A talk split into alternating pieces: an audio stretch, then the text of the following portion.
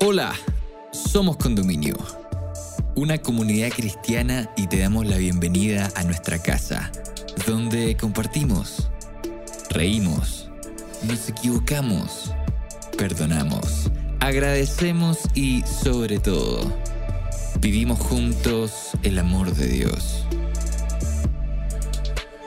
Llegamos a ti con nuestro podcast Seguidores, presentándote el capítulo Pentecostés, preparándose para la misión, donde el pastor Carlos Sánchez, amigo de nuestra casa, nos invita a meditar sobre cómo Dios nos capacita para continuar la misión que Jesús nos ha dejado. ¿Qué debemos hacer para colaborar en la misión de Jesús? ¿Y cómo puedo transformar mi vida y dejar que el Espíritu Santo actúe? Te invitamos a escucharlo y esperamos puedas encontrar muchas respuestas a estas preguntas en este episodio. Bienvenida, bienvenido.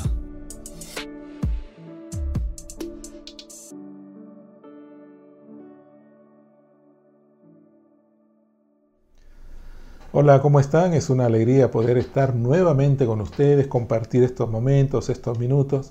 Espero que por la gracia del Señor cada uno de ustedes se encuentre bien en compañía de su familia, felices, tranquilos en casa.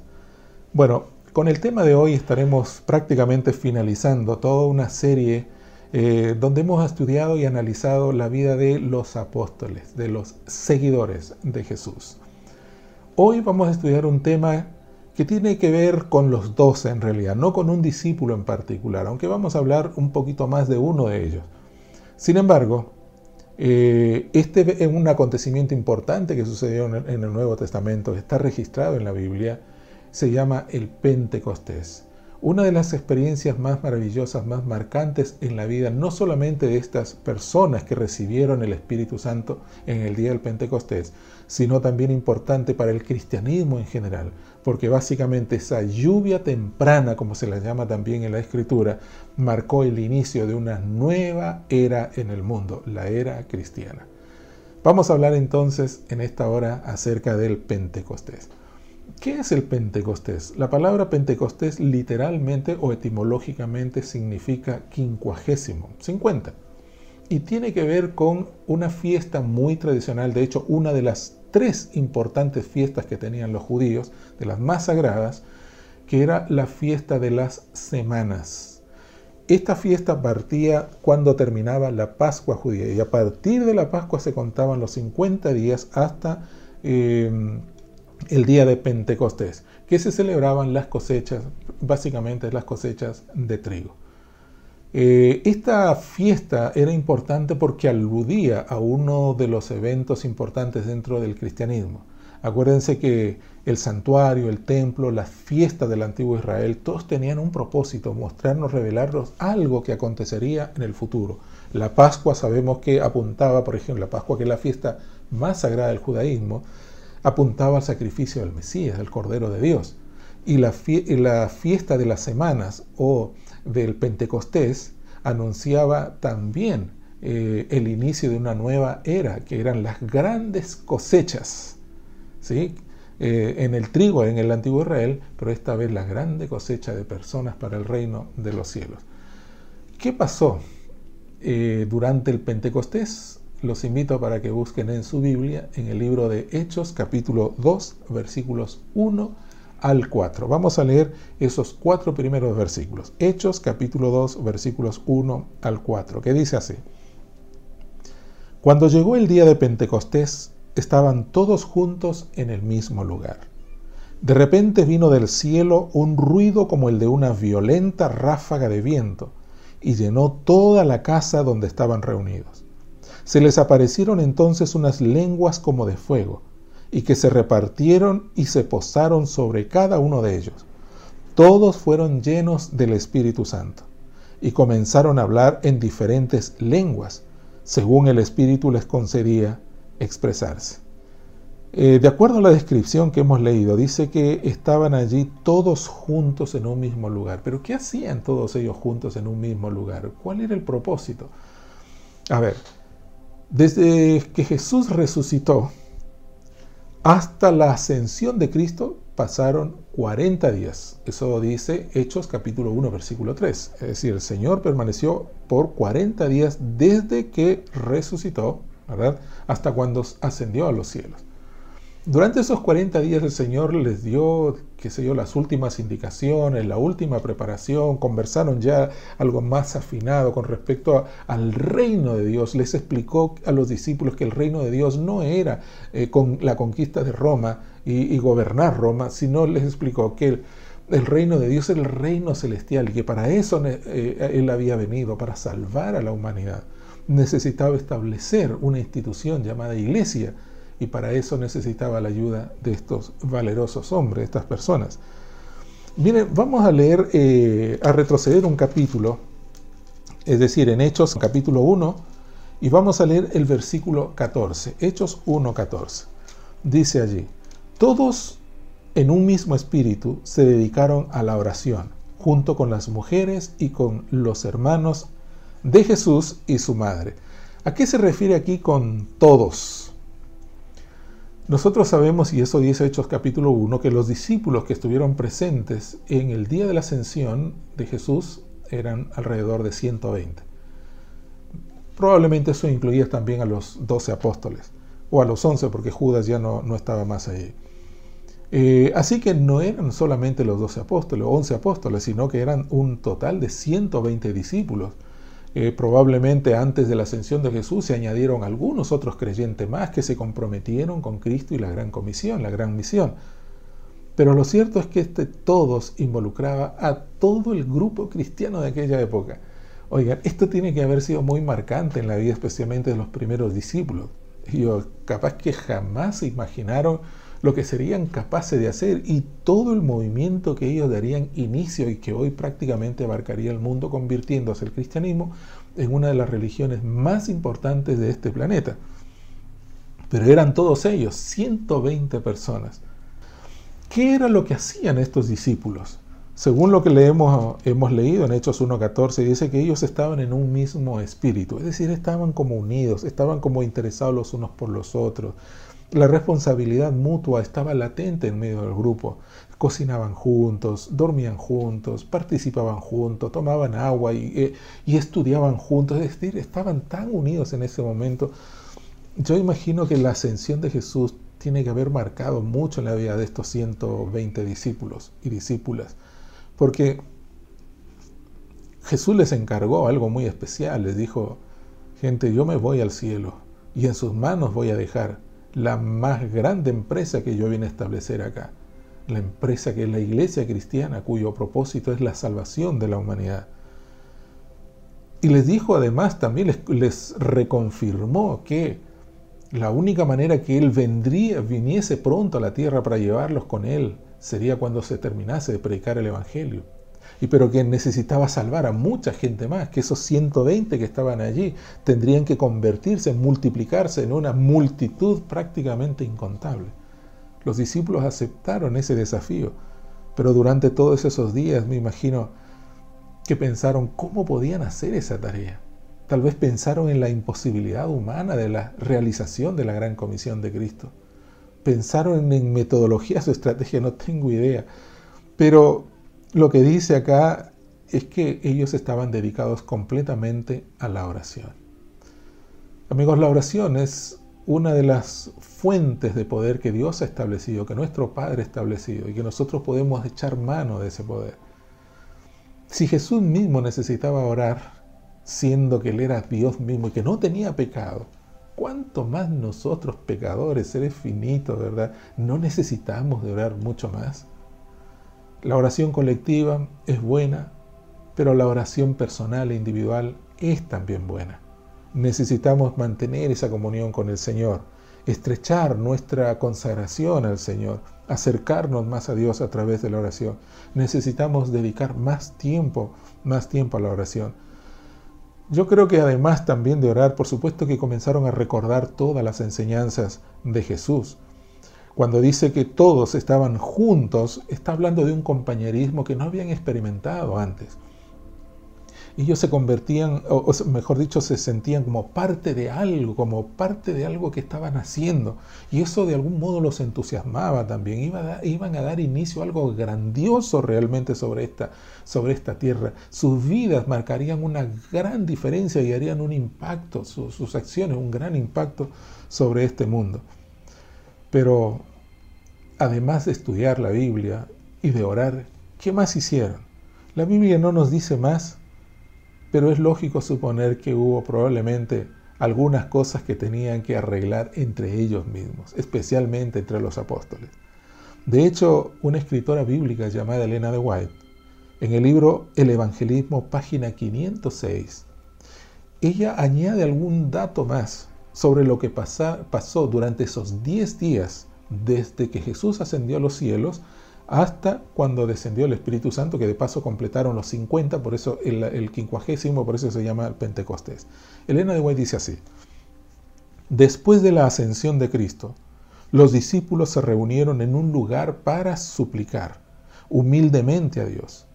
Y después de escudriñar el corazón, noten ustedes, se hicieron un autoanálisis, comenzaron a ver qué era lo que había realmente en su corazón. La el corazón, la mente, como quieran, es la fuente, el origen de los pensamientos, de los deseos, el origen de las intenciones, que después se traducen en palabras, en acciones, etc.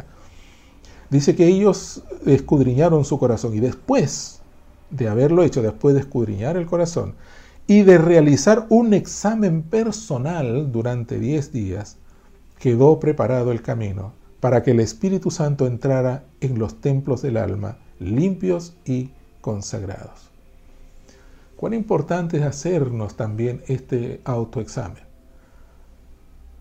Tal vez como persona no hemos reparado mucho y tal vez por la falta de tiempo, no sé, no nos damos el tiempo, en que yo debo parar un momento y ponerme a pensar qué o por qué hago lo que hago.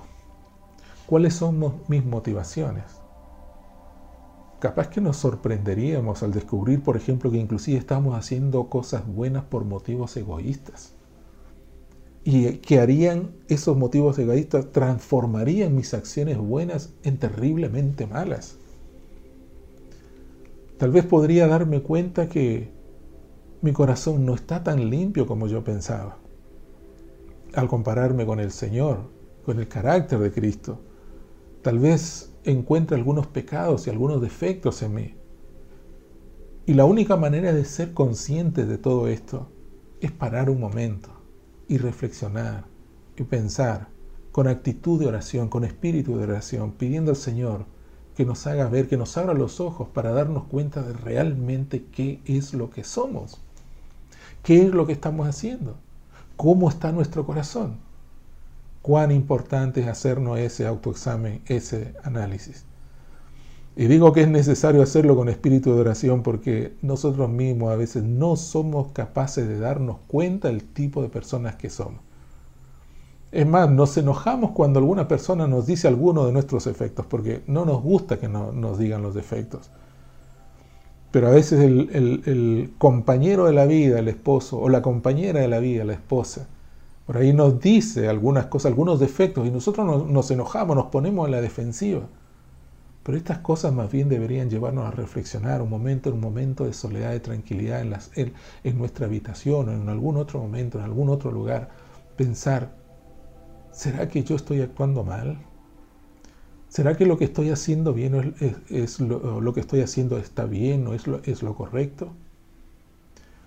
Cuán importante es hacer este autoanálisis. De hecho, esta misma escritora dice que nosotros deberíamos reflexionar en eso todos los días, antes de acostarnos, o al momento cuando estamos en la cama, antes de quedarnos dormidos. Pensar, ¿qué fue lo que hice hoy? ¿Por qué hice lo que hice? ¿Cuáles fueron mis motivaciones? Agradaron a Dios todo esto, me beneficiaron, traje oprobio para mí o para mi familia, perjudiqué a los míos, me perjudiqué a mí mismo, me beneficié con eso, doy gracias a Dios por lo que hice hoy. Cuán importante es que hagamos ese autoanálisis. Y lo que hicieron los discípulos durante esos 10 días, al estar todos juntos, además de cantar, de orar, de estudiar, recordar cada etapa de la vida de Cristo, ellos hicieron un autoanálisis Y más que seguro, queridos amigos y hermanos, encontraron problemitas en su corazón. No, lo que yo estoy sintiendo no es lo correcto. Yo le dije algunas palabras no muy eh, amistosas al apóstol Santiago, Santiago a Tomás y Pedro a Juan, etcétera, etcétera. Yo creo que encontraron muchas, muchos problemas, muchos errores ahí, que fueron los que no permitieron, ¿verdad?, a mantener ese equipo unido. Y ese fue el momento para disculparse, para pedirse perdón, para confesar sus faltas, para suplicar unánimes el perdón del Señor por todos sus pecados. Probablemente en esa reflexión durante esos 10 días que estuvieron juntos, orando, cantando juntos, y al compararse con la santidad de nuestro Señor Jesucristo se, daban, se dieron cuenta que eran demasiado imperfectos y que había muchos errores que tenían que superar y seguramente clamaron al Señor por, por todo eso, para que el Señor los cambiara y los transformara. Y de hecho el Señor tenía planeado eso, hacer eso, porque no había otra manera de que realmente los discípulos pudiesen cumplir con una misión tan sagrada de llevar el Evangelio en la condición en que ellos estaban. Un Dios santo que, que les dejó un mensaje santo con una misión santa requería de un pueblo santo. Así que era necesario que ellos reflexionaran sobre su condición actual. De hecho, estaba dentro de los planes de Dios antes de recibir el Espíritu Santo. Pero veamos el tema del Espíritu Santo. ¿Cómo es que lo reciben? Volvamos a Hechos capítulo 2, versículos 2 eh, al 4. ¿sí? Dice Hechos 2, 2 al 4. De repente vino del cielo un ruido como el de eh, una violenta ráfaga de viento Acuérdense que el viento es también usado como un símbolo, un sinónimo del Espíritu Santo. Inclusive el propio Jesús, ustedes recordarán en la conversación con Nicodemo, habló del viento refiriéndose al Espíritu Santo. Eh, así que esta vez el viento, perdón, el Espíritu Santo entra, dicen en el aposento, el lugar donde estaban reunidos, como un viento. Y luego dice, eh, llenó toda la casa donde estaban reunidos. Verso 3. Se les apareció entonces unas, aparecieron entonces unas lenguas como de fuego, que se repartieron y se posaron sobre cada uno de ellos. Todos fueron llenos del Espíritu Santo y comenzaron a hablar en diferentes lenguas, según el Espíritu les concedía expresarse. De esta manera el Señor los empoderó y les dio todo el recurso que necesitaban para cumplir con la gran tarea, la gran comisión de llevar adelante esa empresa de salvar a la humanidad a todos los rincones de esta tierra. El mensaje de salvación debía llegar a todos los rincones de la tierra. Dos cosas hizo el Señor con los discípulos. Primero, les dio poder. Es interesante, queridos amigos y hermanos, saber que Dios no solo nos pide que hagamos algo, sino que también nos capacita, nos empodera para llevar a cabo esa misión. Sabemos que la tarea que el Señor nos pide, que es la de predicar su Evangelio, no es una tarea humana, es una tarea divina. Nosotros somos colaboradores de Dios en la gran empresa de salvar a la humanidad. Nosotros somos seres frágiles, vasijas muy frágiles que se pueden quebrar en cualquier momento nuestra naturaleza nos sujeta, sujeta nuestra voluntad, muchas veces nos lleva también al pecado. Pero aún así, en la condición en que estamos, el Señor nos usa para salvar a otras personas. Todo lo que el Señor quiere, o todo lo que el Señor espera de nosotros, es buena disposición, es voluntad de querer servir, de querer estar con Él, de querer trabajar para Él, de querer predicar su palabra. Y entonces el Señor nos va a dar el poder del Espíritu Santo. Porque esta obra es sobrehumana, la obra de salvar a la humanidad es sobrehumana. Todo lo que yo puedo hacer es hablar, pero ¿quién transforma los corazones? ¿Quién hace que las palabras que nosotros damos o el testimonio mismo de vida que nosotros damos surta efecto en la vida de aquellos que nos rodean o de quienes reciben una palabra de mensaje? Es el Espíritu Santo, no somos nosotros. Nosotros ponemos la semilla, pero ¿quién la hace germinar? ¿Quién la hace crecer? ¿Quién la hace producir frutos? Es Dios. Así que la primera cosa que Dios hizo con sus discípulos fue darles el poder para cumplir la tarea. No solamente les da la misión, sino también les da los recursos para cumplirla. Y el mayor recurso que esta iglesia necesita para cumplir la misión es el Espíritu Santo. La segunda cosa, además de darles poder, que hizo el Señor con los discípulos, con esos 120 hombres y mujeres que dieron inicio a este gran movimiento cristiano, este gran movimiento mundial, es preparación. Sí, porque lo que pasó con los discípulos en el Pentecostés, como mencioné, fue como una graduación. Recibieron el poder de Dios, la bendición para ahora sí, para ir al mundo y comenzar a predicar el Evangelio. Pero antes de eso, tuvieron tres años y medio de preparación al lado del Maestro de Maestros, del autor de la vida, nuestro Señor Jesucristo. Durante tres años y medio, los discípulos no, no solo aprendieron lecciones de vida práctica, no solo aprendieron la esencia misma del Evangelio, la salvación, la justificación por la fe, etcétera, etcétera, de cómo amar al prójimo, es decir, todas las enseñanzas que el Señor les dio, compartió con ellos durante tres años y medio. No solamente aprendieron eso, sino aprendieron a convivir con el Señor, aprendieron a depender del Maestro. Así que durante esos tres años y medio, los discípulos aprendieron a relacionarse con Jesús, aprendieron de las enseñanzas del Maestro lo que tenían que predicar, pero además aprendieron a tener relacionamiento, comunión íntima con el Señor. Pero además de estas dos cosas que acabo de mencionar, una cosa elemental, fundamental que tenían que aprender los discípulos era estar juntos, es decir, a convivir juntos, aprender a superar sus diferencias, sus problemas, a resolver sus inquietudes, a no pelearse entre ellos. Y bueno, y si se peleaban tenían que reconciliarse. Ellos tuvieron que aprender durante tres años y medio todo eso. Por eso es fundamental que nosotros sepamos, conozcamos, que estudiemos la Biblia pero es fundamental también que nosotros nos mantengamos en comunión con el Señor. Pero además de eso también es fundamental, es clave para el éxito de esta empresa de la salvación de alma, que la iglesia necesitamos que nosotros aprendamos a convivir en espíritu de unidad. Estar unánimes, más allá de nuestras diferencias. Es algo que me llama la atención, porque si ustedes se fijan en Hechos capítulo 2, la primera cosa, y que esto fue el efecto inmediato del descenso del Espíritu Santo, la primera cosa que hace Pedro fue predicar un sermón, un sermón poderoso, potente. Y Hechos capítulo 2 dice que con ese solo sermón, Pedro y los otros apóstoles bautizaron más de 3.000 personas, o alrededor de 3.000 personas, en un solo día. Esto fue realmente extraordinario. Obviamente no fue la elocuencia de Pedro, no fue la primera vez que Pedro predicó, pero hubo un antes y un después.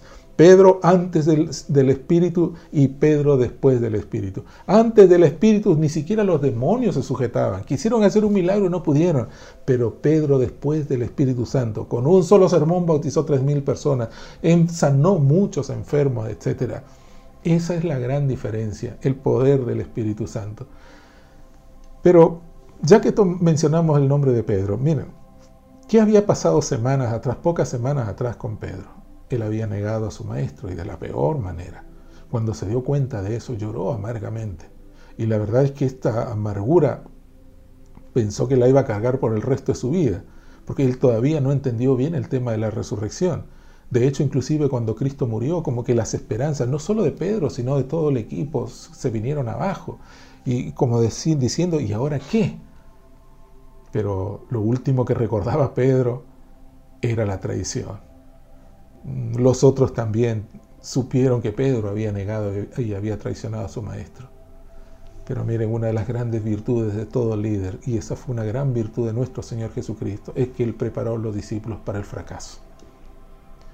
El Señor no los preparó para el éxito. El Señor los pre no solo para el éxito, perdón, sino los preparó también para el fracaso. Sabía que tenían que aprender de sus errores, tenían que aprender a levantarse de sus propias derrotas, que aunque perdiesen una batalla, la guerra todavía continuaba y debían seguir luchando y seguir adelante, que tenían que levantarse, que el gran problema no estaba en caerse, sino el gran problema estaba en no querer levantarse. Por eso el Señor les enseñó a fracasar y a cómo superar y a levantarse del fracaso. Cómo superar la frustración. Yo creo que Pedro se sintió terriblemente frustrado. Me imagino lo que habría pasado por la mente de este hombre diciendo, negué al maestro, no soy digno siquiera ahora de ser llamado un discípulo o un apóstol. Lo que pasó conmigo, yo que tan seguro me creía de mí mismo, yo que me creía capaz de hacer todo, que inclusive creía que hasta podía dar la vida por mi maestro, y fracasé de la manera más rotunda, de la manera más terrible como lo hice. Pero de allí se levantó Pedro. Y ahora vemos a Pedro, un hombre completamente diferente. Amigos, hemos aprendido tremendas lecciones durante todos estos mensajes de los siervos elegidos o escogidos por Dios para predicar su mensaje y llevar adelante la gran tarea, la gran tarea de salvar a la humanidad. Pero estos hombres son esas vasijas de barro muy frágiles como somos todos nosotros. Somos tan finitos. Nuestra naturaleza nos sujeta muchas veces al pecado. Esa naturaleza que nos lleva lejos de Dios. Ahora nosotros, el Señor quiere convertirnos a esas vasijas imperfectas, nos quiere convertirnos por el poder de su Espíritu Santo en personas que marcarán una gran diferencia en nuestra vida, en nuestro entorno, en nuestra iglesia. Dios quiere derramar su Espíritu Santo. Pero recordemos tres cosas. Primero, aprendamos a tener comunión con el Señor. A través de la oración y el estudio de la Biblia. Es fundamental eso. Segundo, aprendamos a estar eh, en comunión los unos con los otros. No podemos llevar adelante una misión cuando no estamos unidos en la iglesia. De hecho, Jesús oró mucho por eso. Señor, oro para que ellos sean uno, para que el mundo crea que tú que tú me enviaste. El mejor mensaje que podemos transmitirle al mundo no es un mensaje doctrinal.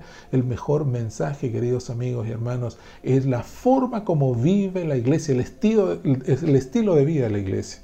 Y la unidad, el espíritu de unidad, donde todos se preocupan por todos, donde hay un ambiente ameno, es lo que más convence a las personas del Evangelio de Cristo.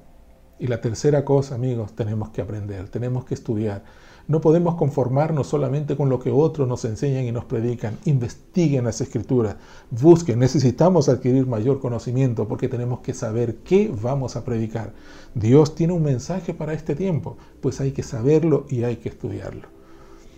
Sin embargo, dicho todo esto, sin el Espíritu Santo no va a servir de nada. Mucha gente ora mucho, sí.